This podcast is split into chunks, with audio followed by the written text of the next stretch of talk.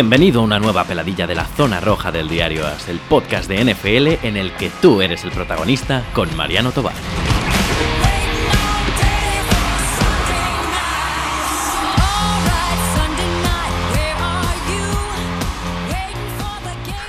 Muy buenas, señores. Bienvenidos a una nueva peladilla. Ya sabéis, los programas en los que los protagonistas son los oyentes del podcast Zona Roja de fútbol americano, el podcast de- de Diario As.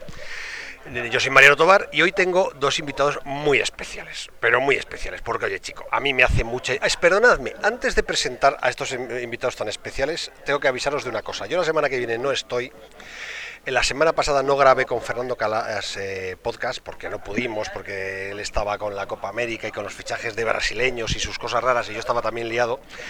Y al final, mm, pues no grabamos. Eh, la semana que viene yo no estoy y está él solo. Y está pensando en hacer un programa especial Fantasy, un programa especial Dynasty eh, dedicado a preguntas de oyentes.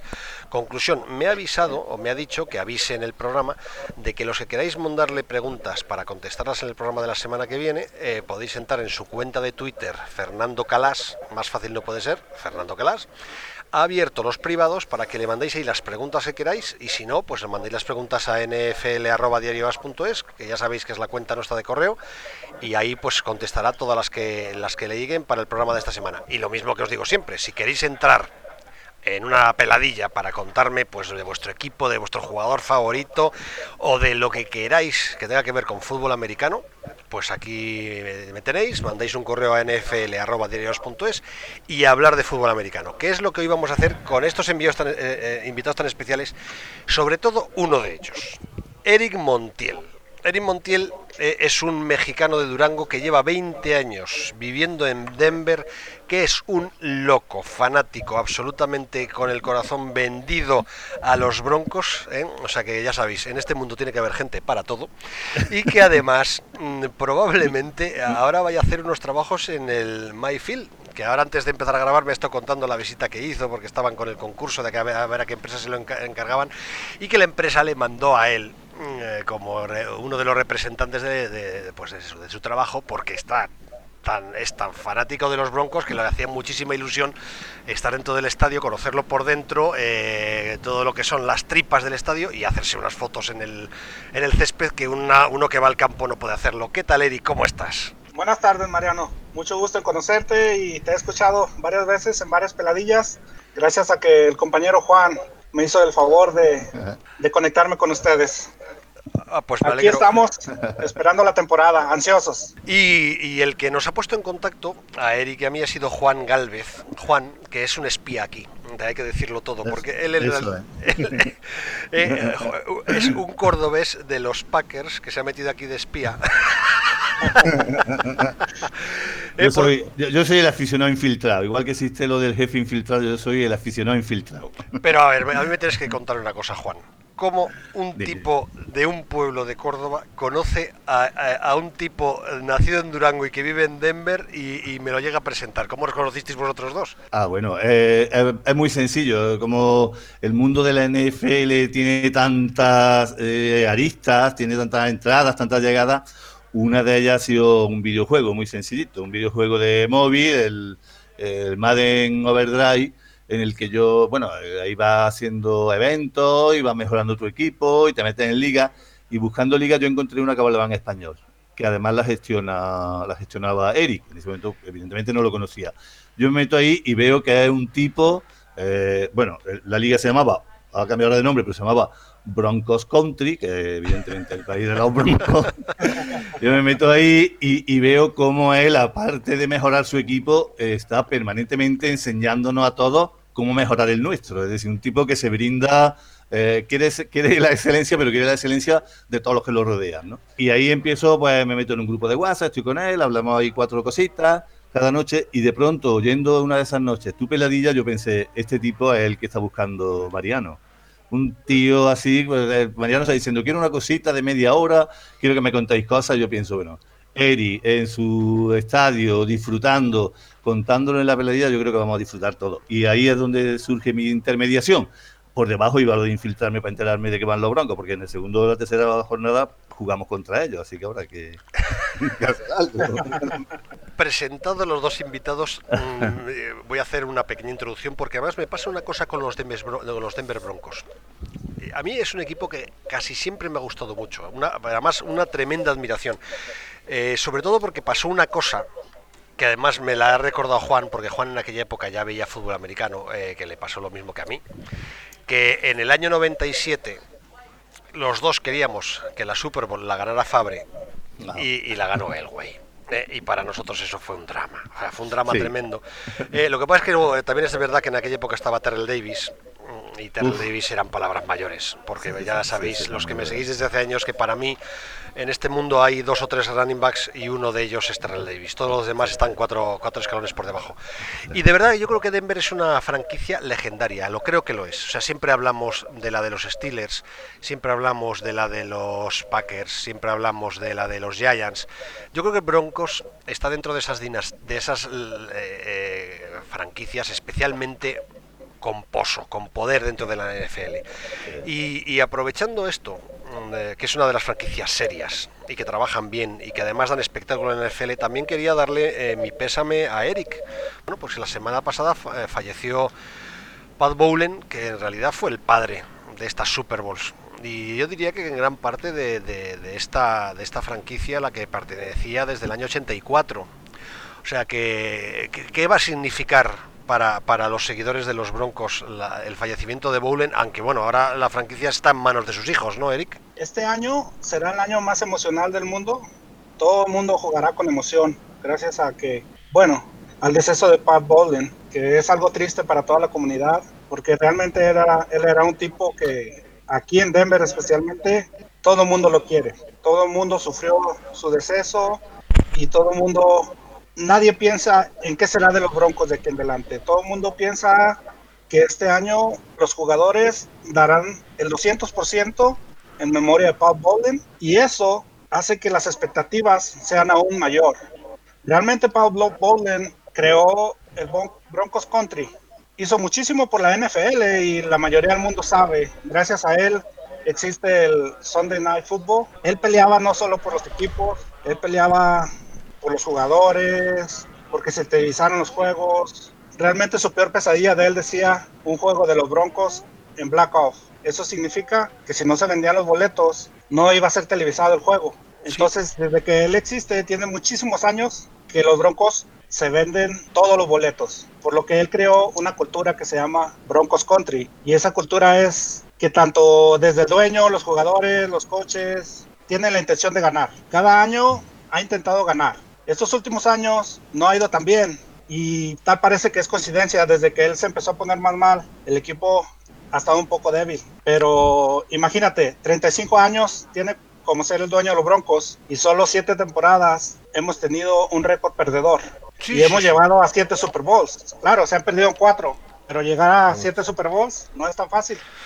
Bueno, pues hemos presentado ya a un personaje que además va a quedar yo creo en la memoria de bueno, pues, del fútbol americano, o sea, no, solo de los Denver Broncos, ya sabéis, ha muerto de, Alzheimer.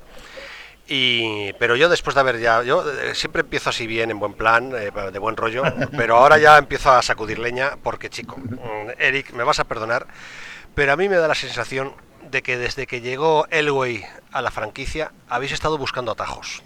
De verdad que lo creo, ¿eh? O sea que ah, Denver creo que tiene un problema o tengo esa sensación y me gustaría que me dijeras si es verdad o si crees que me equivoco. Pero yo creo que Denver desde que él llegó a la franquicia ha buscado siempre atajos para evitar una reconstrucción e ir intentando parchear para ser siempre competitivos. Y le salió una vez bien y ganó una Super Bowl con Peyton Manning cuando ya prácticamente llevaba bastón porque esa Super Bowl la ganó Von en realidad. Pero yo creo que lleváis un poco de tiempo haciendo, y de hecho los últimos tres años de la franquicia no ha sido precisamente una maravilla. Dos de los últimos con récord negativo y bastante malo. ¿Habéis atajado demasiado o crees que Elway está haciendo muy buen trabajo como general manager? No, la verdad, uh, como coreback todo el mundo ama a John Elway. Como manager, como jefe, la verdad la, la, gente está muy dividida aquí en Denver. De hecho, yo soy el que pienso que que ha hecho muchas decisiones equivocadas. Hemos perdido a grandes jugadores porque no se manejan bien las cosas dentro de ellos. Un ejemplo del que no se ha ido, pero que está a punto de irse es Chris Harris. Es el mejor cornerback que tenemos, y solo lo firmó un año y es seguro que el próximo año buscará la agencia libre y siendo una pieza clave en nuestra defensa. Tenemos a Bob Miller, claro, pero Chris Harris es el último, es el último defensivo de los cornerbacks que queda del Super Bowl. Oye, ¿y no echáis de menos, de verdad? O sea, porque claro, el siguiente tema del que hay que hablar es vuestro quarterback. Vuestro quarterback, vuestro flamante nuevo quarterback Joe, Flaco, del que no sé qué esperáis, pero mm, yo creo que lleváis demasiado tiempo sin quarterback. Una franquicia eh, que precisamente se hizo grande con eh, Elway como quarterback, ¿no? Oh, claro, aquí amamos todos a Peyton Manning. Peyton Manning ama al equipo y ahora esperamos que Joe Flaco reviva. Creo que es su última oportunidad. Si esta temporada no tiene un récord ganador, creo que tal vez para la fecha 10, si los Broncos no están en posibilidades de, calificar para los playoffs, la mayoría de la gente piensa que empezarán a darle oportunidad a Novato, que también hay altas expectativas con él. Se espera que sea el, futuro del, del, equipo dentro de uno, de dos o tres años. Mi punto de ver es que Flaco dará todo lo que tiene sabe que es su última oportunidad y creo que tiene la oportunidad, tiene los jugadores, tiene los wide receivers necesarios y ahora con la llegada de Mike Monchak, la línea ofensiva tiene que funcionar. Tiene que haber un salto grandísimo. Muchos corebacks le han echado la culpa a la línea ofensiva. Desde que se fue Peyton Manning ya teníamos problemas. Pero cuando tienes un jugador como Peyton Manning, los problemas en la línea ofensiva no se ven. Y todos los demás corebacks que han llegado claro que no, ninguno ha sido de renombre ni ha sido un excelente coreback. Han, sufrido por la línea ofensiva más que nada, pero ahora con la llegada de Munchak, como te digo, el coreback de la línea ofensiva, esperamos que Flaco tenga el tiempo para, para seleccionar sus jugadas y para lanzar, porque sabemos que Flaco no es un jugador coreback que corre como, como los, los nuevos que están llegando, como, como el de Kansas City te voy a decir una cosa, Eric. Eh, de esto hablé ya con los que hicieron, la, gente que grabó la peladilla de los Steelers, pero para mí la baja, o la baja que era, lógica, ¿eh? o sea, mucha se ha, se ha trasladado a Denver en realidad por un motivo teóricamente familiar, ¿no? Su hija se, se, mudó allí o para estar con su familia, ¿no? Pero creo que es una baja gravísima para los Steelers y que es un fichaje espectacular para los Broncos. Eric, yo te voy a pedir una cosa, tienes que mojarte. O sea, tienes que decir, ya te has mojado hablando sobre, sobre Elway, pero te, quiero que te mojes sobre Flaco. Pero no solo quiero que te mojes sobre Flaco, eh, quiero que te mojes sobre Drew, eh, Drew Lack. Mm, o sea, primero vamos a hablar de Flaco, luego te pregunto sobre Lack, pero ¿tú crees de verdad que Flaco a estas alturas va a ser vuestro quarterback y va a jugar como Dios manda? Yo pienso que no va a ser la estrella del equipo, pero va a dar muy buena temporada. Pero vamos a ver, tú eres mexicano gallego. La verdad, sufrí. La verdad. Sufrí, sufrí contra Flaco muchísimo cuando fueron campeones del Super Bowl. Tuvimos una fiesta gigante aquí en mi casa. Era el cumpleaños de mi hija, la más chica. Y todos, todos estábamos viendo ese juego donde Peyton Manning nos llevó a los playoffs. Y claro, los Ravens tenían una super defensa. Pero Flaco tuvo muchísimos muy buenos juegos y ese lo recuerdo muchísimo. O sea que, vamos a ver, la, conclusión de lo que me estás diciendo es que en Denver ha llegado la misma fiebre que han sufrido en Baltimore durante varios años. ¿eh? Tener eh, la esperanza de que Flaco vuelva a ser el jugador que fue en esos playoffs o en otros, o en otros playoffs y que nunca ha sido en temporada regular. Bueno, Oye, yo, eh, Eric, eh, lo escucho y, me parece muy bueno, pero me di cuenta de que Elway tampoco lo tiene tan claro porque ha fichado otra vez otro quarterback en una segunda ronda o en una ronda eh, Drew Luck. Mm, Drew Luck ¿Qué esperáis de Drew Luck? ¿De verdad creéis que es un quarterback de futuro? Porque Elway tiene ya una experiencia y una... Eh, bueno, pues sí, de, fichar quarterbacks, diríamos, de segunda fila, esperando que sean los titulares eh, de futuro y no, lo, y no lo acaben siendo. ¿Por qué Luck sí que lo puede, lo, lo puede acabar siendo? Creo que es mucho mejor que Paxton Lynch. Todos sabemos lo que pasó con Paxton Lynch Elway lo tuvo, lo tuvo y no se quería deshacer de él cuando todos sabíamos que lo probó y no funcionó, lo volvía a probar y no funcionaba, lo volvía a probar y no funcionaba, pero él no quería deshacerse porque él no acepta sus errores. Como él sabe que él lo escogió, si él se, deshacía de él sin probarlo lo suficiente, estaba aceptando su error. Esta vez será un poco diferente con Drew Locke. Creo que tiene muchísimas más posibilidades de ser el quarterback del futuro ¿Por qué? Porque yo, a ver, te digo una cosa, yo no veo universitario, ¿eh? No sé si tú has analizado ya a Locke, eh, a Locke le, has visto bien, pero Locke me da la impresión de que mm, si es un jugador con problemas de lectura, o sea, es un jugador que está muy por formar, ¿no? Pues sí, le falta mucho, por eso es que tenemos a Flaco. Realmente yo pienso que Elway espera también de Flaco lo mismo que yo, piensa que funcione uno o dos años, que son los que le quedan a su carrera, y mientras podrá ir Drew Locke aprendiendo. Aunque Flaco hizo un comentario aquí en Denver que no cayó muy bien. Le preguntaron que si iba a ser el maestro o le iba a enseñar algo a Drew Locke y dijo que él no lo habían contratado para ser maestro de nadie y que él venía a jugar. A mí te digo creo que creo que creo que le tocaron le tocaron la llaga de los Ravens con el nuevo coreback. es que además es, es, muy flaco. A mí esas declaraciones me encantaron, ¿eh? porque dije genio figura. O sea, flaco tiene sus cosas malas que son para mí muchísimas, pero tiene, tiene un afensimismo brutal y tiene mucho ego, ¿eh? es un tipo y además tira de él y muchas veces yo creo que cuando juega bien precisamente es por eso. Otra cosa es que yo le creí incapaz de mover cadenas, que ese es otro problema y que veremos si lo es o no. Y, oye, los que lo vais a sufrir en vuestras carnes sois vosotros. Lo que pasa es que el equipo no va a depender de él. El equipo tiene a Philip Lindsay, a Freeman, a Booker, que cualquiera de esos tres jugadores pueden tener un buen juego y le van a dar comodidad a Flaco. Flaco lo único que necesita es aceptar pases en momentos especiales. Pero el equipo no depende mucho de Flaco. Depende más de la línea ofensiva, de los running backs y en ciertos momentos de Flaco, es lo que pienso yo.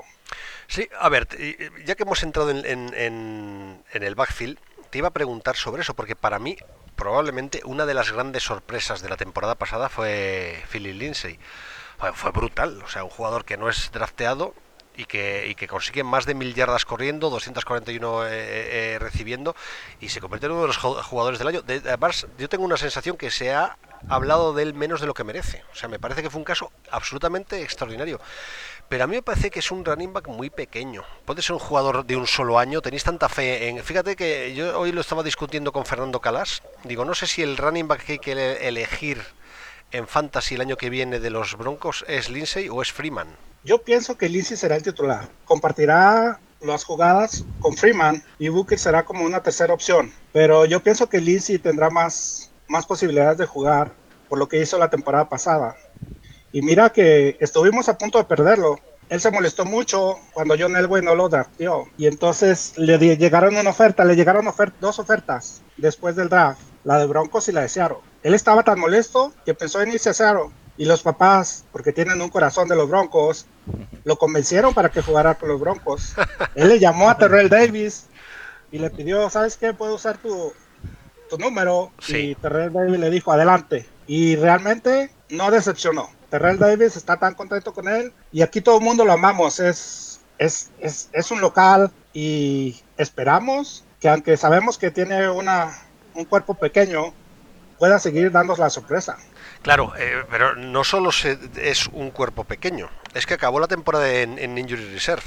Entonces, a mí es lo que me da miedo de Lindsay. O sea, yo, eh, es que tú nos has hecho ya un, primer titular, que además los que nos escuchan y escuchan los programas que hacemos de, analytics y lo que hemos, porque lo que están diciendo últimamente, o lo que se dice, la, la tónica dentro de las peladillas es equipo que se basa en correr, uy, uy, uy, uy, uy, cuidado con lo que viene por delante, ¿verdad? Eh, Juan, es, un poco... que nos pasó también, pues nos pasó por ejemplo en la peladilla de Tennessee, que a mí me pareció que fue súper interesante y hicieron una, una, previa muy interesante de los Titans, pero en lo que se centraron fue, no, el año que viene tenemos que correr y vamos a correr y estamos trabajando en correr y nuestra mentalidad va a ser correr. Y claro, fue acabar la peladilla y toda la gente que nos escucha mandaba comentarios en Twitter, bueno, con lo que estamos hablando últimamente de Analytics, el que va a correr va a perder. Eh, yo tengo un poco la sensación de que os eh, eh, tenéis un equipo muy pensado en la carrera, con un running back sorprendente que es Lindsay, pero demasiado pequeño y que acabó la temporada lesionado. Y dices tú, ¿no estáis de verdad intentando agarraros a, demasiadas clavos ardiendo? Pues sabemos que acabó la temporada lesionado, pero pues no sé, tenemos expectativas altas y, y no es básicamente correr. Sé que mencioné que yo flaco no será la estrella, pero yo creo que puede ser una conjunción de dos cosas, mitad y mitad, un balance tal vez, pases y correr, por ahí un balance de las mismas jugadas. Bueno, vamos a ir. Ya hemos visto el backfield. A mí lo que, que conste, me parece muy, muy buen backfield. Además creo que Denver históricamente ha tenido casi siempre muy buen backfield. O sea, hemos hablado de Terrell Davis, pero es que después de Terrell Davis eh, eh, habéis ido acumulando eh, pues corredores muy buenos casi siempre, o por lo menos muy bien usados. Eh. Anderson en la última racha, la, temporada de Onta Booker que no estuvo mal. Sí, o sea que habéis tenido a Portis, efectivamente, que es un jugador, pues eh, tuvo dos temporadas absolutamente increíbles. Mike Anderson tuvo una muy buena temporada. O sea, eh, en realidad, eh, Denver es un equipo que casi siempre ha, corrido muy bien y ha sabido sacarle el máximo partido a, corredores y además con un movimiento muy habitual de corredores. O sea, que no es que digas, no, es que ha tenido el mismo durante cinco años, sino que han tenido casi siempre buen comité. Y yo pienso lo mismo, Yo creo que, el, vuestro, vuestro backfield me parece que es muy, muy interesante, que es muy y es muy bueno con, con Lindsay Freeman y, Booker. Lo que pasa es que eh, Lindsay eh, es, es, el miedo que me da. Digo, ¿será un jugador de un año? Por eso te pregunto lo primero si lo cogía en Fantasy o cogía Freeman. O sea que porque a mí me daba un poco de miedo. El problema es que si lo escoges en Fantasy va a compartir jugadas con Freeman. Creo que el que más tendrá jugadas será Lindsay. Sigo con, Muero con Lindsay. Mueres con Lindsay, está muy bien esto. Eh, además, eh, vosotros este año, en teoría, eh, vais a jugar también con fullback, eh, Janovic, que no está mal. O sea que en realidad todo lo tenéis organizado para que el backfield sea muy dominante. Pero ahora lo que quiero es ver un poco la línea ofensiva. Ya luego iremos a los receptores, que no ha cambiado demasiado. Pero quiero repasar porque en realidad vuestra mayor preocupación o una de las mayores preocupaciones de vuestro, de vuestro equipo esta temporada er, era el, la línea ofensiva. O sea que en las necesidades del equipo estaba claro la necesidad de un tackle derecho y por eso habéis fichado a Jawan James. En segunda ronda del draft habéis cogido eh, a, otro, a un... Eh, Dalton Risner. Eso, es, eso es. O sea que en teoría vais a tener dos titulares nuevos en la línea de cinco. Mm, ¿Te conformas con los tres que habéis mantenido? Eh, bueno, en realidad habéis cambiado hasta el center, si no recuerdo mal. El center, la, el center ahora será McGover.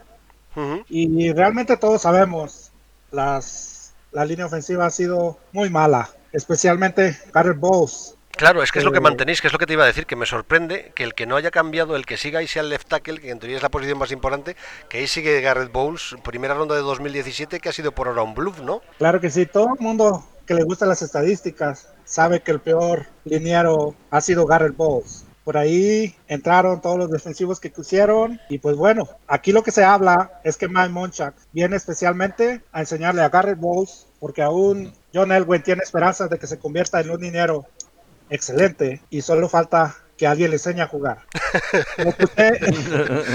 Escuché, escuché, una entrevista hace poco de Sanders, que al parecer será el capitán junto con Lindsay, y Sanders hablaba que él ha hablado mucho con Gareth Bowles. Todo el mundo en el equipo sabe que no saben por qué está Gareth Bowles en el equipo, pero están tratando de apoyarlo, darle consejos y tal vez se convierta no en los mejores, pero en un jugador decente. Todo el mundo está apasionado con la llegada de Mike Monchak.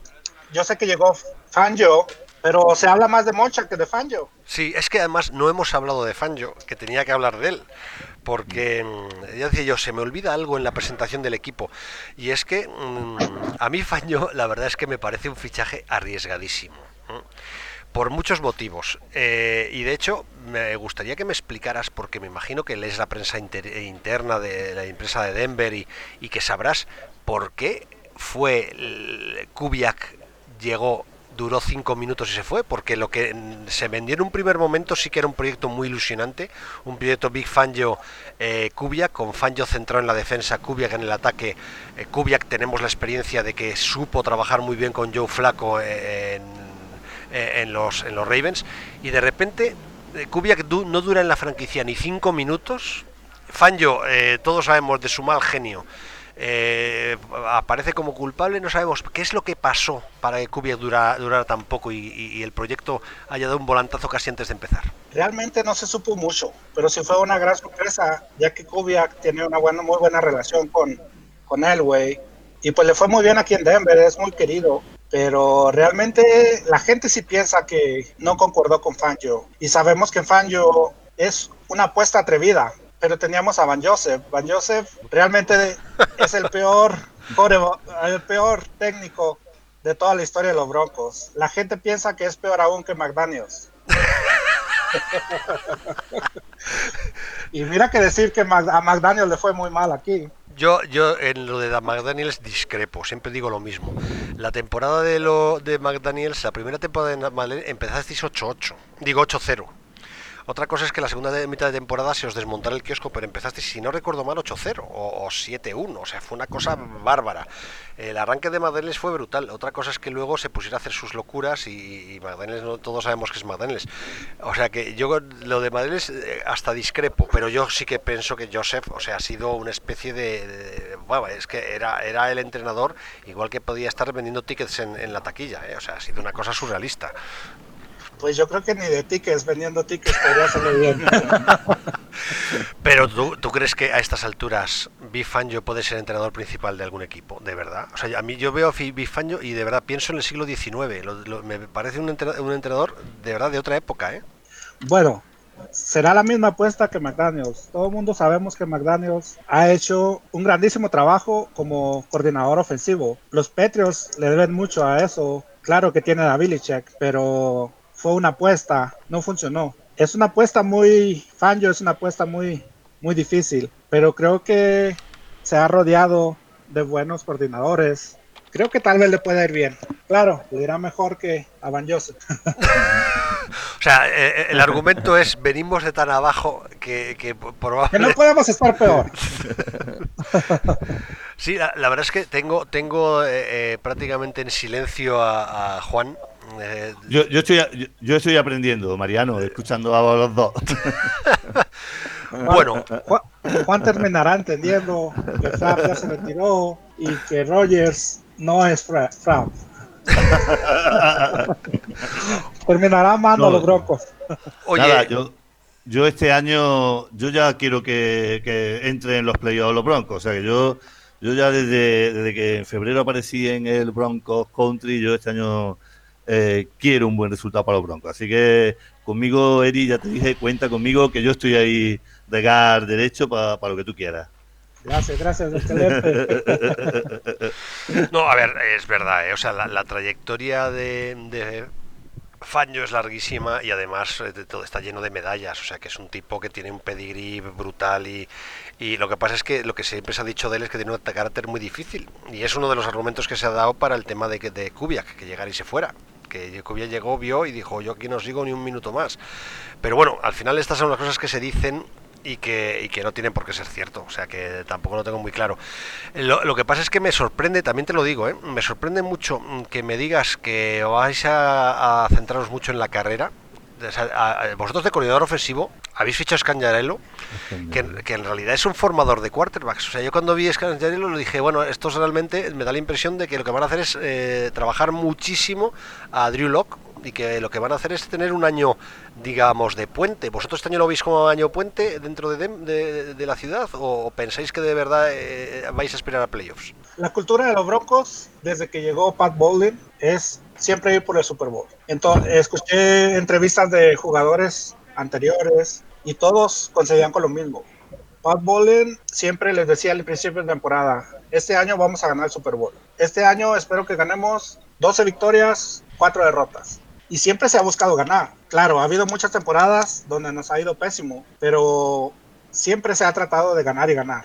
Mm, yo no pienso que los Broncos sean un equipo como de para decir, bueno, este año vamos a jugar, si perdemos está bien, tendremos una mejor posición en el draft el año que entra, y el año que entra ponemos a, a Drew Locke y con alguien que escojamos en el draft, pues nos irá muy bien. Y realmente no creo, no creo que sea la idea de los Broncos, absolutamente de nadie, ni siquiera de John Elway. Sí, no, no, a ver, al principio del programa lo, hablábamos, te lo decía, ¿eh? que yo tengo la, la sensación de que el, el, grave problema de Denver es que desde que ganó la Super Bowl y ya antes ha, ido buscando atajos, o sea, ha ido buscando la manera de ser competitivo siempre a toda costa, aunque realmente no se pudiera.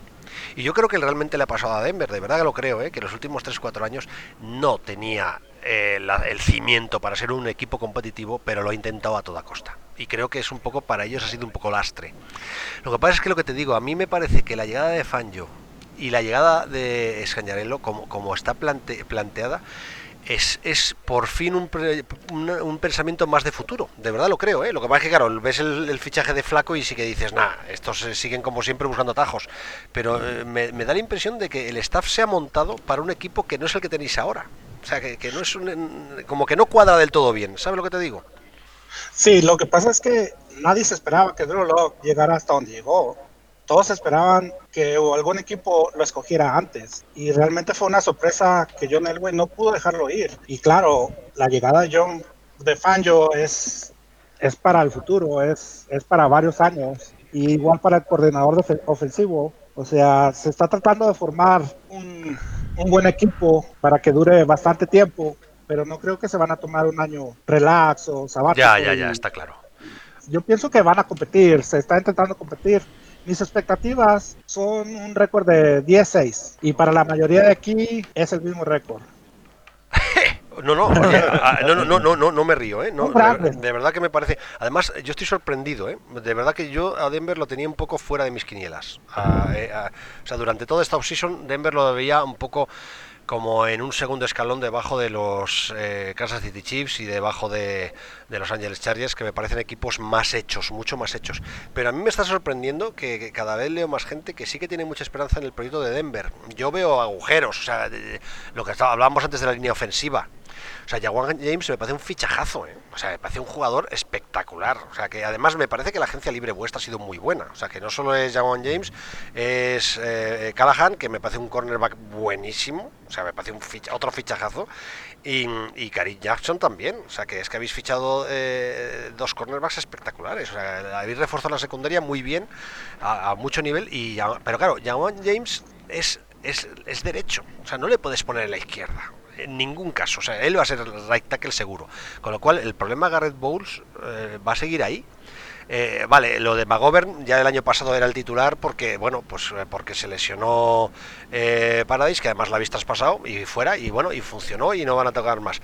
En, habéis elegido en segunda ronda lo que decíamos a Risner, Lerny parece que es bueno, pero ves la línea y dices, esto es una línea por formar, con muchos cambios, con muchos tal... Una línea no se forma en un día, lo, que, lo que quiero decir es que pese a esta euforia, no euforia, pero frente a este optimismo, yo veo un equipo muy por hacer. La verdad sí, se tiene mucha fe en los directores técnicos, en los coordinadores, tanto ofensivo, defensivo como Munchak. Y pues bueno, hay un reportero acá en Estados Unidos que dijo, muy famoso, que dijo que, que los Broncos iban a tener un récord de, de 2-14 que no sabía él por qué habían, habíamos agarrado a Andrew Locke si el año que entra íbamos a ser de los primeros en el draft y que podríamos agarrar un mucho mejor coreback. Pero aquí cayó como mal de agua fría. Absolutamente nadie cree en esas palabras. Todo el mundo tiene expectativas muy altas, te vuelvo a repetir. Y bueno, esperamos muchísimas cosas también del tight del nuevo. Es, lo que te, es lo que te iba a decir, que a, a Elway le hemos criticado mucho, y se le ha criticado mucho, pero eh, la agencia libre esta, la última agencia libre de, Denver, a mí me parece brutal, con tres simples fichajes. No ha hecho más. Bueno, eh, cuatro con Flaco. Pero el de Flaco, la verdad es que es el que menos me gusta de los cuatro. Pero, pero eh, tres fichajes. Y el draft, el draft es, es de marcar. O sea, vosotros decís un draft eh, que todo el mundo lo ha considerado de los mejores, con movimiento hacia abajo eh, que os ha ayudado a, reforzar lo que no esperabais. O sea, en el fondo Drew Luck es casi un regalo de, Pittsburgh. O sea que mm, me parece, y luego habéis fichado un, un en primera ronda, no Fan, que tiene una pinta espectacular, espectacular. Además, te voy a decir una cosa, Flaco necesita Taiden para jugar, está claro. O sea, cuando mejor ha jugado Flaco ha sido con un buen Taiden que le haya acompañado. Me parece que Nueva Fan va a ser un fichaje indispensable para casi cualquier fantasy.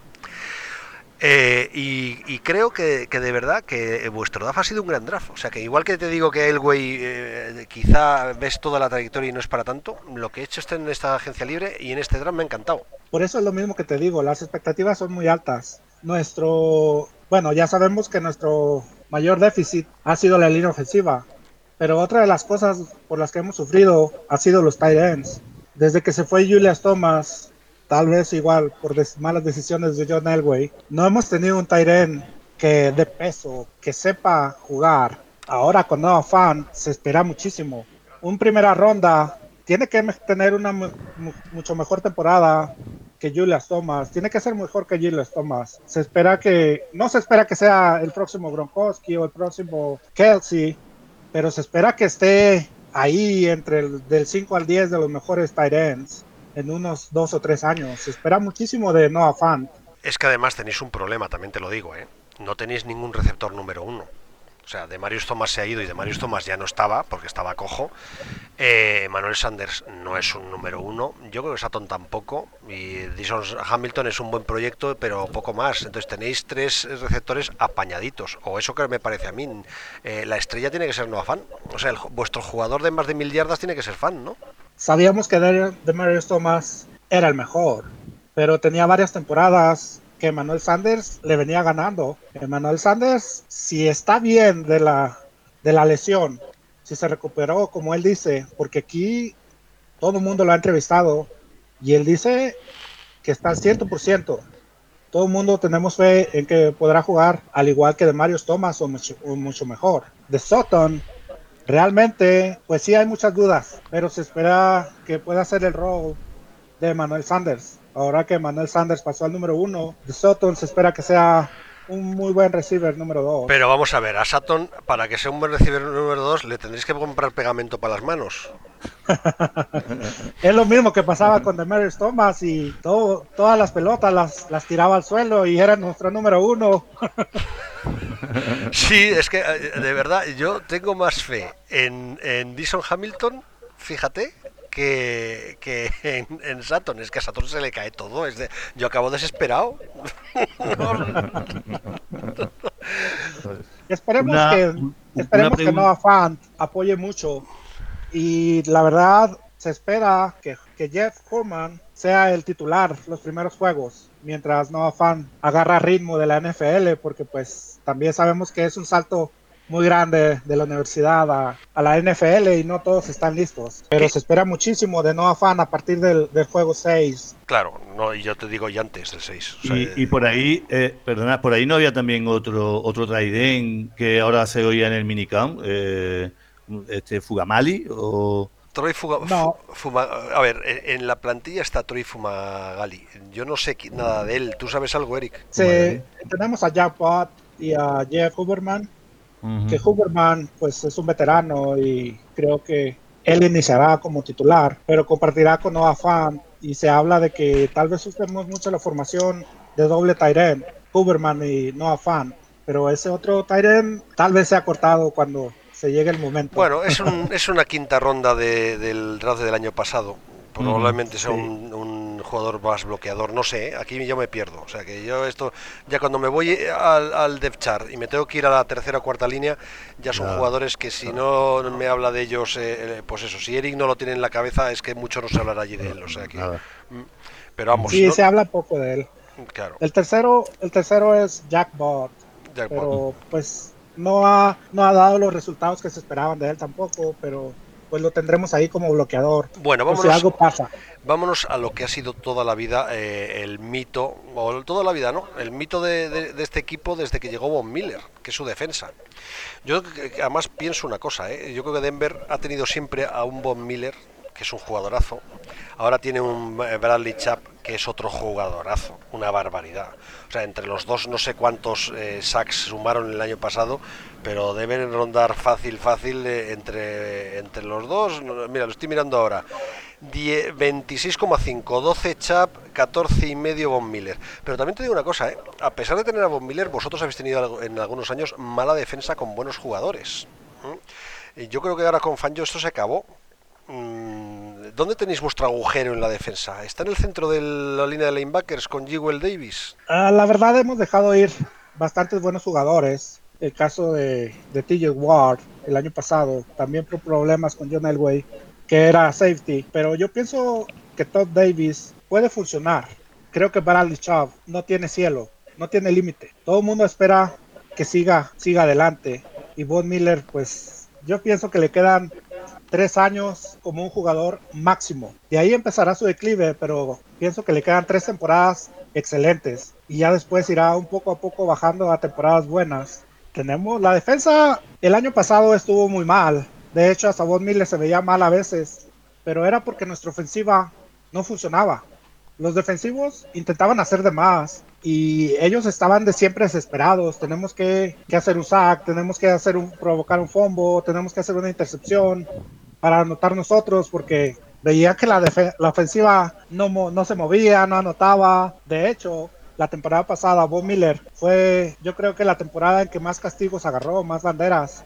Por lo mismo, sentía la presión de que si nosotros no anotamos, si nosotros no, no jugamos bien, pues ya perdimos el juego, porque nuestra ofensiva no se mueve, Van Joseph no hace nada, y creo que volverán a hacer la misma defensiva este año, porque tendrán una mejor ofensiva y no tendrán que hacer cosas extras, no tendrán que estar eh, pensando en voy a provocar un voy a anotar, voy a provocar un pick six para ayudar al equipo. Este año se dedicarán a jugar defensa y no intentar anotar.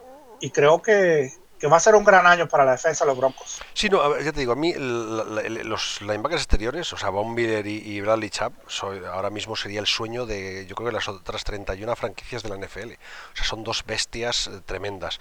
Eh, yo también pienso que, Todd Davis el año pasado jugó razonablemente bien, ¿no? O sea, desde el centro del, de la línea linebacker cerrando carrera, pero Josh Jewell, eh, que fue en su primer año, no fue para tanto. No sé si es lo que tú dices. Dices, bueno, es que con lo que había y con el mal entrenador que tuvimos no pudimos sacar el máximo partido a Jewell. Pero eh, a, mí me parecía o pensaba que, que, ibais a fichar a un linebacker interior. De verdad que lo creía, ¿eh? Bueno, se espera que Josh Jewell juegue mejor este año. Pues también hay esperanzas en Hollins, el rookie que agarraron.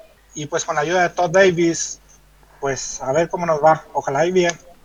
Bueno, en realidad vuestra tercera elección en el o vuestra siguiente elección en el draft, creo que fue la siguiente, no, fue la cuarta elección. Eh, en tercera ronda eh, elegisteis a Jones, un defensive tackle. Eh, ¿Cómo está la línea de tres? Está Derek Wolf, que sabemos todos que él es el capitán de la línea defensiva. Tenemos a Gotsis, que va mejorando mucho y esperemos que siga mejorando. Y Shelby Carris. Yo personalmente extrañaré a Peco, pero pues se fue la línea se ve muy fuerte. Y pues tenemos también a, Walker, de Marcus Walker, que no es lo mejor, pero creo que los tres, Terry Wolf, Watsis y Harris, podrán tener un gran año. Porque tenemos a Bradley Chubb de Bob Miller. El año pasado, Chubb estuvo 12, 12 sacks. Era novato. Los equipos contrarios no pensaban que era tan bueno. Entonces lo dejaban uno a uno. Y este año los equipos van a poner más atención en él. Tal vez no llegue a los 12 sacks este año, pero no va a significar que sea un mal año. Tal vez llegue a 9, 10, pero aún así va a carrear doble, doble cobertura. Y eso le va a dejar libertad a Wolf, a Gotsis, a Shelby Harris. De todas, todas le van a poner dos jugadores a Bob Miller, como siempre. Y entonces ahora le van a poner dos a Bradley Chubb en algunas jugadas. Y yo creo que Gotsis y Wolf aprovecharán muy bien esos espacios libres. Sí, no, no, no, es, es, posible. ¿eh? También te digo una cosa, que ninguno de los dos son especialmente buenos en parras. O sea, no, no tenéis dos defensivos de 3-4 eh, muy... A mí la sensación que me da la línea de 3 es que, es que tiene mucha profundidad. O sea, que con la llegada de Jones... Eh, lo que tú decías antes de Marcus Walker, eh, Harris, Wolf, o sea, tiene muchos jugadores. No sé si Bifanjo va a dar muchos relevos, cómo lo va, cómo lo va a hacer, pero lo que está claro es que ese front seven vais jugador por jugador y, un entrenador como Faño tiene que sacar de ahí petróleo. O sea que lo que hay es muy bueno. Y, lo, y, lo y, ya si quieres acabamos con la secundaria. O sea que eh, dos buenos fichajes de cornerbacks, hemos hablado antes de ellos. En teoría, eh, verdad, eh, yo creo que muy buenos fichajes. Tanto Callahan como, como Karim Jackson. los, en safeties, ¿cómo estáis? Pues ahí estamos un poco débiles. Justin Simon, pues realmente da buenos juegos, malos juegos, no es muy, muy constante, pero se espera que poco a poco vaya agarrando fuerza y, experiencia. Se habla de que Karim Jackson puede ayudar como safety algunas jugadas, pero se trajo para ser pareja de, de Chris Harris, pero también lo podemos usar como safety. Ha funcionado. No, no, es que eh, ahí es donde está la cosa un poco más complicada. Eh, lo, que, lo que me sorprende, sí, no, no, es que no, no me parece. Y, mm, estoy repasando según estoy hablando contigo, ¿eh? ¿Y William Parks? Pues ojalá y, funcione. Claro, porque es que eh, el año que viene tenéis el, tema de los safeties. Estás eh, Simmons, que no, no me parece que sea ninguna maravilla. Está Parks, que vamos a ver qué pasa con él. Ah, vale, están muy bien los esfuerzos de Jackson y de Callahan. Y tenéis a Chris Harris, que es un buen cornerback.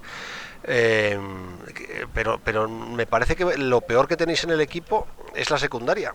Y la verdad es que tener una secundaria como esta, en una división en la que juega Mahomes, y Philly Rivers es, jugar con fuego, ¿no? Todos sabemos que Kansas City probablemente sea el número uno de nuestra división, pero creo que ahí con los Chargers podemos pelear. Philly Rivers tiene un brazo potentísimo, pero realmente nunca han dado el salto que se espera a los Chargers. Y creo que el año pasado llegaron lejos pero este año no les irá tan bien como el año pasado. No sé, no sé. Eso es lo que. sí, no, a mí, a mí me gustan esos dos equipos, ¿eh? de verdad que me gustan. Es que mm, vuelvo a lo, a lo que. A ver, hemos hecho ya un repaso completo de la plantilla. A ver, no hemos entrado en equipos especiales, pero no creo que haga falta. O sea, Manus está muy bien y, igual no es mal o sea, es una cosa que está, no tenéis mal cubierta pero yo veo el equipo muy por hacer. O sea, tengo una sensación de muy por hacer. Normalmente cuando acaba el, programa o cuando estoy en los últimos minutos suelo preguntar tus sensaciones. Ah, tú me has dicho 10-6. Como, como, yo pienso que 10-6. Como segundo de división después de Kansas City. Bueno, sabemos que Kansas City tendrá un 13-3 como mínimo. Y como mínimo, o sea, ahí eres pesimista total, los van a freír. Eh, yo no tengo tan claro que Kansas City sea tan competitivo este año, ¿eh? ya te lo digo. Eh, bueno, han perdido, han perdido muchísima gente por indisciplinas y, siempre se caen.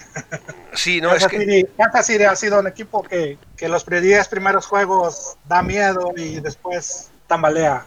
El año pasado estuvimos a punto de ganarles, hubo una jugada que todo el mundo recuerda y tal vez por eso se fue nuestro coreback antiguo, porque si hubiera conectado con el Mario Thomas, le hubiéramos ganado a, Kansas City.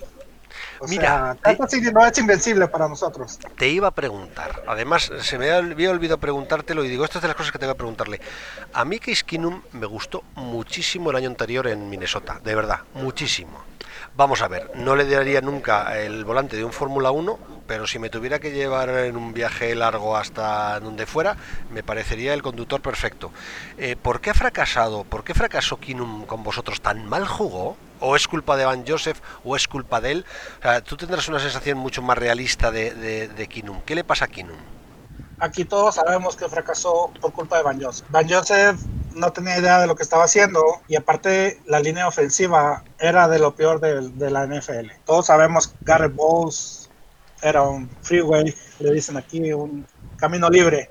Y Keenum necesita tiempo. Es un buen coreback, pero tampoco es la estrella como para llevarte a un Super Bowl. Mejor yo pienso que Sim, Sim, Simians, eh, los otros corebacks que hemos tenido, creo que le hubiera ido mejor con un diferente head coach. o sea, ¿crees que es mejor claramente, claramente hoy? Hoy, ¿eh? Hoy. A ver, muchos de los que me escuchan dirán, ¿cómo va a preguntar esta barbaridad? Pero lo voy a preguntar. ¿Tú crees que de hoy es mejor flaco de verdad que Kinum? O sea, claramente mejor, claramente. O sea, que decir, no, eh, o sea, no tengo ninguna duda, de verdad. No, no creo que sea mejor, pero creo que le puede pasar lo que a Peyton Manning. Indiana pensó que a Peyton Manning no le quedaba nada de gas. Agarró a, Locke, que realmente ha tenido buenos juegos, pero no ha hecho lo que se esperaba. Hoy por hoy, Keenum tal vez era un mejor, es un mejor coreback, pero si Flaco le pasa lo mismo que a, que Peyton Manning y rebota y vuelve a ser el jugador que fue con los Ravens en el Super Bowl o temporada, una temporada antes, una temporada después, vuelve a llegar a un 80% de lo que era ese flaco, creo que hará muy buen papel, mejor que Keenum. Bueno, Oye, entonces eh, ya para ir terminando, porque eh, hemos tenido al pobre Juan aquí escuchando y, no, le hemos dejado abrir la boca. ¿no? si tienes algo que apuntillar de lo que hemos dicho, eh, eres libre, ¿eh? o sea que no me, da puro tenerte ahí callado. No, no, no, no te preocupes. No, yo sobre la pregunta última que ha hecho, por ejemplo, yo creo que Flaco tiene la ventaja de que va a tener un equipo mejor que el que tenía el año pasado eh, Kinum y desde luego va a tener mejores coordinadores. Yo creo que mm, con una buena defensa, cuando ha funcionado bien Flaco, aunque es verdad que lleva años que no funciona bien, es cuando tiene una buena defensa, tenía una buena carrera, es decir, esa, eso ya lo habéis apuntado a lo largo de vuestra conversación. Eh, creo que la ventaja para Flaco no es que sea mucho mejor que Kinum, pero sí va a tener un equipo y una idea mucho más clara que las que el año pasado apoyaban a, a Kinum, ¿no? Eh, por tanto, Flaco ahí va a salir va a salir beneficiado, ¿no? Mira, yo, yo haciendo un resumen en nuestra, en nuestra liga tenemos uh, varios Ravens y piensan lo mismo que tú, están en contra de Flaco totalmente. Pero mira cómo les fue con Jackson, les ha ido mucho peor. No, con él no fue, con Jackson no ha ido peor. Ellos han ganado más partidos. Otra cosa es que la, visto desde fuera, la sensación que tengamos, que tenemos es que jugaron a un fútbol muy raro, que es muy difícil de sostener que es un tema diferente, pero eh, vamos, sentaron a Flaco, salió esto y se metieron en playoff. Eh, o sea que eh, yo creo que hay una cosa que es la percepción y otra cosa es los números. Y los números de o los resultados prácticos de Lamar Jackson son mucho mejores que los de Flaco el año pasado. También es verdad que y, y Keenum el, año pasado hasta hasta la jornada 12 tuvo un 6-6. Luego hubo cuatro derrotas ahí consecutivas, ¿no? De eh, de Bronco con rivales que en teoría no estaban en su mejor momento, ¿no? Sí, no, sí, vamos a ver, si el problema de Kinum, eh, esto, ya es una pedrada mía, ¿eh? no tiene nada que ver con lo que estamos hablando hoy. O sea, yo tengo, tengo hace tiempo, a mí me parece que Washington tiene mejor equipo de lo que todo el mundo está diciendo. Ah, ya el año pasado me parecía que tenía muy buen equipo, de verdad, ¿eh? y creo que su lastre fue, fue el quarterback que se acabó lesionando y luego es que no tenían ningún quarterback. A mí me parece que la plantilla de Washington con Kinum es competitiva. Lo que pasa es que yo creo que nadie cree en Kinum y tampoco en Washington. Y de hecho han elegido en primera ronda del draft un, quarterback. Y a, mí me da pena porque creo que, Washington es un equipo que sin lesiones es una plantilla muy completa. Pero vamos, eh, es lo mismo que iba a decir ahora de Denver. Eh, estamos hablando de, con Eric de, lo que es es la división. A mí me parece que por pinta y por jugadores, que vamos a ver cómo se sienta y qué pasa también pues con, Gordon y bueno, eh, hay muchas opciones, pero para mí Kansas City es peor equipo que el año pasado. Tú ves la plantilla y yo creo que tiene peor plantilla que el año pasado. Eso no quita que vaya a ser un equipo de, con más de 10 victorias. A mí me parece, eh, de verdad, eh, que los Chargers tienen muy buen equipo tiene una plantilla súper bien hecha, súper completa, con jugadores muy buenos en todas partes. Tienen un buen staff. Tienen un quarterback que está loco, pero que es muy bueno. O sea que a, mí, a mí me parece que es un equipo muy competitivo. Y a mí me parece que Oakland el año que viene, siendo un equipo que viene desde abajo, sí, sí que es un equipo con mucha mejor pinta ya esa mm. plantilla tiene empaque. ¿Qué me pasa, eh, me pasa con Denver? Estoy hablando mucho, pero para hacer un resumen de lo que yo pienso. ¿eh? Denver es un equipo que está a medio hacer. Tiene una línea ofensiva con agujeros. Tiene un grupo de receptores sin una superestrella. Tiene la pinta es que la superestrella va a ser un Tiden que es novato. Tiene un quarterback que viene de fracasar. Uno eh, novato que tiene pinta de que le faltan dos años para poder jugar de titular. Un backfield que es lo mejor, aparentemente, con Lindsey Freeman y Booker. Eh, tiene eh, un front seven con muy buena pinta, algún agujerillo, pero con muy buena pinta global. Y tiene una secundaria llena de dudas. ¿Cuál es el problema de un equipo como este, que es un equipo con tantas incógnitas? Que la labor del entrenador es importantísima o sea, si tú le das este equipo, el equipo que tiene ahora mismo Denver, otra vez el año pasado, a Joseph, es, vuelve a hacer un récord, bueno, no hace un 6-10 ni de coña, vamos, o sea, hace peor récord que el año pasado. Como ya se tuviéramos, estaríamos hablando de 2-14. 2-14. Claro, entonces, ¿qué vas a...? Entonces es un equipo muy en manos del entrenador, porque no digo que tenga jugadores malos, lo que tiene es muchas dudas, ¿vale?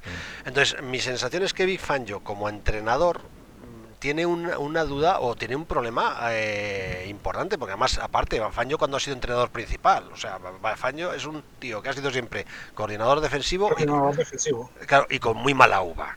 Entonces dices tú, eh, claro, estamos con un señor que a pesar de tener ya 60 años, no sé qué edad tiene eh, Bifaño, eh, pero rondará eso, va a ser por primera vez el entrenador principal en una plantilla llena de incógnitas. Entonces, claro, Eric me dice 10-6 y yo le escucho y le escucho y, cuando alguien de una ciudad que sigue un equipo desde hace tantos años y que tiene el conocimiento de la franquicia está optimista, algún motivo tendrá.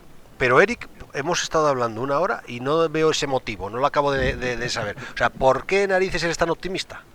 Como te lo he dicho, tenemos grandes expectativas en nuestra defensa y, y en el cambio. El año pasado no tuvimos un mal, mal récord y teníamos a Van Joseph. Lo más es mejorar. Sé que Fanjo es su primer año como head coach, pero la verdad, mucha gente habla de que se está rodeando de buenos coordinadores, como el coordinador defensivo y como Munchak. Todo el mundo espera que Munchak arregle como una varita mágica, que tal vez los que están afuera de aquí no, no creen, pero arregle con su varita máquina la línea ofensiva. Y pues tenemos esperanzas en John Flaco. Y Emmanuel Sanders es muy querido y, y, ahora él está tomando la voz de capitán. Y esperemos que haya salido de su lesión. Y yo sé que siempre ha estado a espaldas de Antonio Brown en Pittsburgh, aquí de, de, Marius Thomas, pero creo que puede llegar a ser su mejor temporada. Sabemos que nuestra secundaria está débil, pero todo el mundo espera que Chris Harris dé todo para conseguir un buen contrato la próxima temporada. Y todo el mundo sabemos que Bob Miller y Chubb darán miedo. Sabemos que hemos pasado de la no-fly zone a la no-rush zone. Ahora no, no somos buenos para el pase, pero mataremos a cualquiera que, que intente correr. no, no, a ver, no ves, es que es, el resumen es un poco ese, ¿eh? o sea, es un gran staff técnico, o sea, Vin Fan Joan en teoría lo es, o sea que, o, por lo menos en el aspecto defensivo, eh, Scañarello es una, es una apuesta, a mí me parece súper interesante y además y, que le viene a huevo para formar a, Drew Locke. Eh, lo que hemos hablado antes de Mike Munchak, como clave para, para, que la línea ofensiva pueda, empiece a funcionar y, Garrett Bowles eh, empiece a jugar al fútbol americano. Y lo que y no hemos nombrado eh, eso a Donatel, que tú, Has, eh, que tú lo has nombrado de, de, pasada, Eric, que bueno, que en teoría es también un buen corredor defensivo para, para completar a Banjo. Y hay una cosa que es cierta, y para mí es uno de los secretos de Denver todos estos años, ¿eh? y es por lo que empezaba el programa diciendo que es una franquicia legendaria. Yo siempre cuando veo partidos de los Steelers tengo la sensación de que el que juega con los Steelers está jugando con su talento y con el talento que le aporta una camiseta y con la gana de jugar a fútbol americano que le aporta una camiseta. Hay camisetas que pesan especialmente y una de ellas es la de Pittsburgh Steelers y se nota que un jugador cuando se la pone es algo más. Yo creo que pasa lo mismo en, Denver. Y veo muchos partidos de Denver y, lo que tienes seguro cuando ves un partido de Denver es que cada jugador se va a dejar el alma al 100%. Y esto que estoy diciendo no es tópico, ¿eh? O sea, yo cuando veo un partido de Tennessee, eh, veo jugadores que están jugando y que podían estar en algunos casos tomando una cerveza, lo digo en serio. Y quien dice esto de Tennessee lo puedo decir en algunos partidos de los Jets o lo puedo decir en algunos partidos de, de Cincinnati o yo no he visto todavía un partido de Denver en que todos los jugadores que han saltado el campo no hayan jugado con la responsabilidad de que los colores que están defendiendo son de un color muy serio.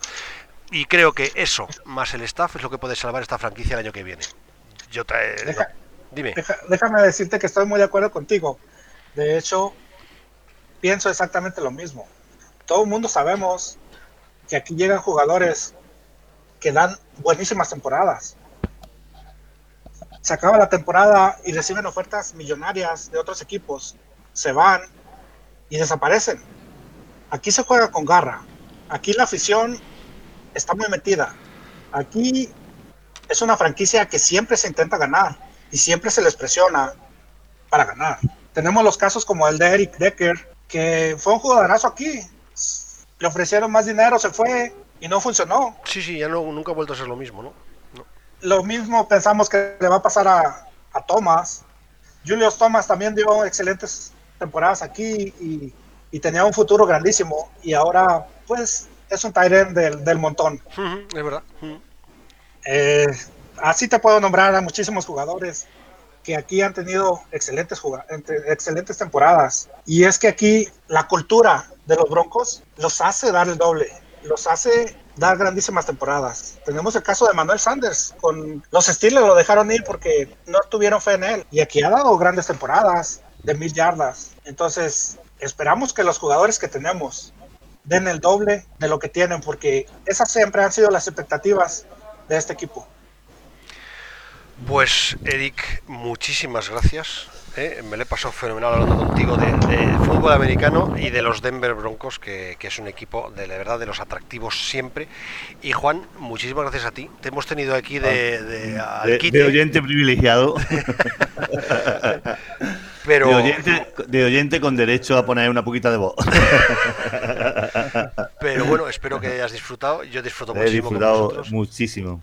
Y, y no, pues muchísimas gracias a los dos y un abrazo muy fuerte. Pues igualmente, Mariano, muchas gracias por la invitación. Mariano, muchísimas gracias. Solo para despedirme, quisiera hacerles una invitación a todos aquellos fanáticos de la NFL y que les gusten los juegos como el Madden. Yo sé que el PlayStation y el Xbox tienen mucha fama, pero la gente que no tenemos tiempo de estar en nuestras casas, jugamos Madden Mobile. Y ahí está la cordial invitación. Los que quieran unirse, pueden buscarme en Facebook, en la página de Madden Mobile en español, o también pueden hacerlo uniéndose a la liga, que ahora toma el nombre de Furia Latina. Ahí tenemos jugadores de Costa Rica, de Argentina, de Perú, de España, de Colombia y por supuesto muchísimos jugadores de México y alguno que otro perdido en Estados Unidos. Y muchísimas gracias Mariano por la invitación. Hasta luego. Hasta luego.